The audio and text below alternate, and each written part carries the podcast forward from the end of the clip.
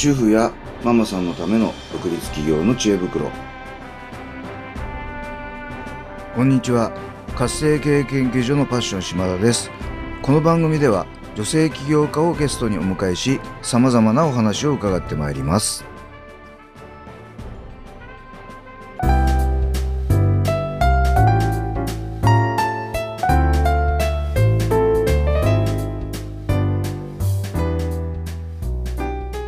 皆さんこんにちは本日のゲストは心を映すキッズフォトグラファーの福永智美さんをお迎えしてお話を伺ってまいりますトット先生こんにちはこんにちは。よろしくお願いします。ははいよろしくお願いしますようこそこの番組にお越しいただきました い、こちらこそです。ではまずトット先生の自己紹介をお願いいたしますはい、えっと、心を映すキッズフォトグラファーとして活動しております。トット先生にです。はい。はい、ありがとうございます、はい。トット先生はどっから来たんですか？えー私2歳の頃から、えっと、あだ名がトットと呼ばれていまして、そこから一生トットでやってきているので、そのまんま教えることもとても大好きで、先生を目指してたっていうこともあったので、野号をつけるときに先生をつけることで、ひとまず夢を叶えるということで、トット先生になってます。わかりました。ありがとうございます。はい、ではあのまあフォトグラファーっていうことなんですけども、うんトット先生はどんな写真を撮る方なんですか？そうですね。今は、えっ、と、一番多いのは、あの、スクールフォトといって、幼稚園、保育園の写真を撮りに行って、保護者さんが買っていただくみたいな形の流れになっているネット販売ですね。うん。はいの、あのーカメラマンが一番多いです。なるほどはい。はいあとは七五三とか、ははいい、お宮参りとか個人依頼ですね。はい。ずっとやっぱあのまあキッズフォトグラファーっていうぐらいなんでお子さんを撮ることが多いんですよねあ、そうですね。はいお子様が、はい、多いです。はいうんありがとうございます、はい。あの他のカメラマンさんフォトグラファーさんとこう違う点ってどんなところなんですかね？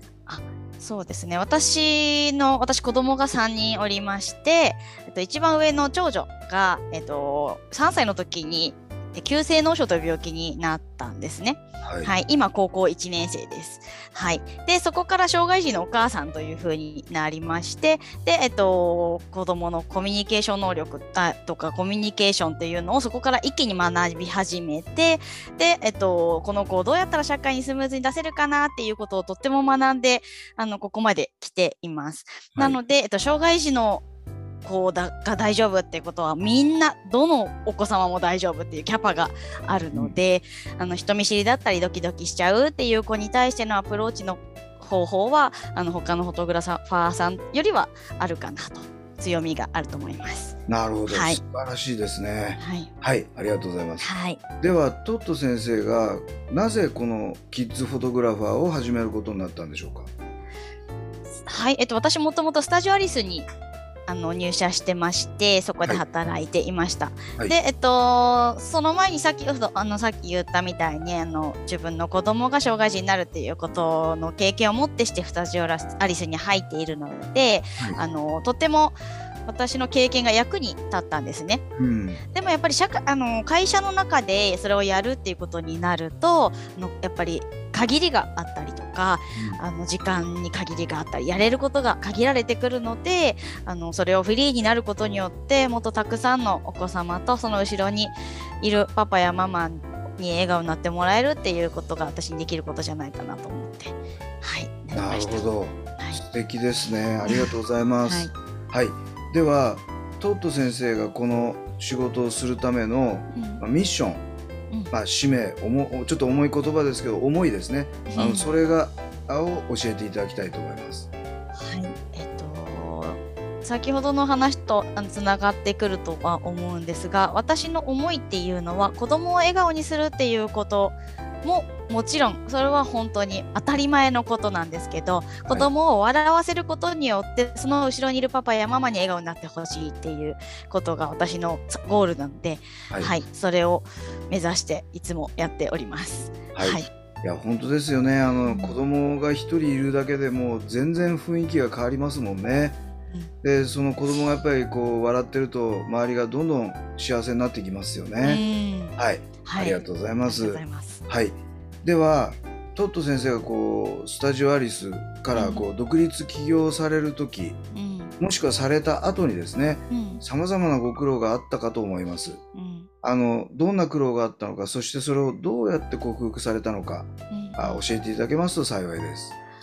はい、えっと、まずはフリーランス個人事業主に一気になったわけなんですけど、はい、やっぱりとても孤独でした。うん。仲間がいなくなったというかやっぱりスタジオアリスではあの仲間がたくさんいてこう切磋琢磨してやるみたいな感じでしたけど急に一人ぼっちになったっていう孤独感はい。っていうのがとってもあのある時突然ふわっと寂しくなるというかあ一人なんだなみたいな風にはい。仲間っていいよなみたいな風に思うことが、あのあったんですね。はい。でまあ克服っていう意味ではあの経営者コミュニティに入らせてもらってあ仲間ができたって思った時にあのそれが直接報酬に関わるとか売れていくっていうことじゃないにしても仲間が増えたっていうことが私にとってはすっごくあったかいことでうそれがもう本当に支えになっています。んはい、はい、ありがとうございます。はいあのおっしゃる通りね起業家ってこう結構一人で頑張っちゃったりするんですけど